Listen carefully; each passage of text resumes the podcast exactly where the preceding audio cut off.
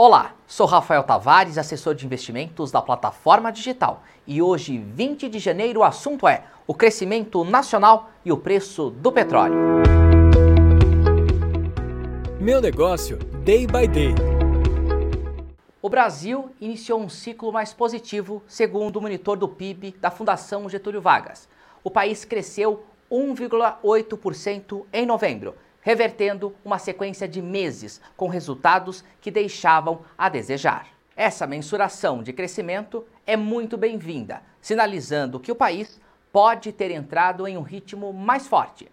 Fato este que pode ter variações até o relatório oficial, que agora, em 4 de março, conheceremos os dados sobre o último trimestre de 2021, que deve ser divulgado pelo IBGE. Ainda é cedo para soltarmos fogos, mas mesmo com uma Black Friday que não foi uma das melhores, a economia reagiu. Além disso, em dezembro, com a liberação do 13º e as compras de final do ano, já é esperado um resultado maior. Aos poucos, o Brasil deixou de cambalear para andar em passos lentos, mais firmes. Enquanto o Brasil cresce, o Oriente Médio dita a regra: o preço do petróleo.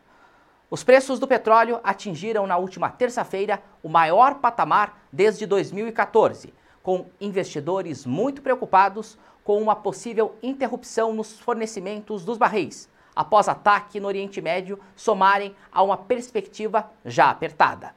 Lembrando que isso pode prejudicar os já elevados custos dos combustíveis, já que a Petrobras pratica preços de mercado internacional. Já a OPEP manteve o provisionamento de crescimento forte na demanda mundial de petróleo em 2022, apesar das novas variantes e do aumento esperado das taxas de juros globais, prevendo que o mercado de petróleo permanecerá bem sustentado no decorrer dos próximos meses. De um lado, o Brasil ganha força, mas o empresário e o investidor estarão sempre analisando ou buscando prever os próximos passos.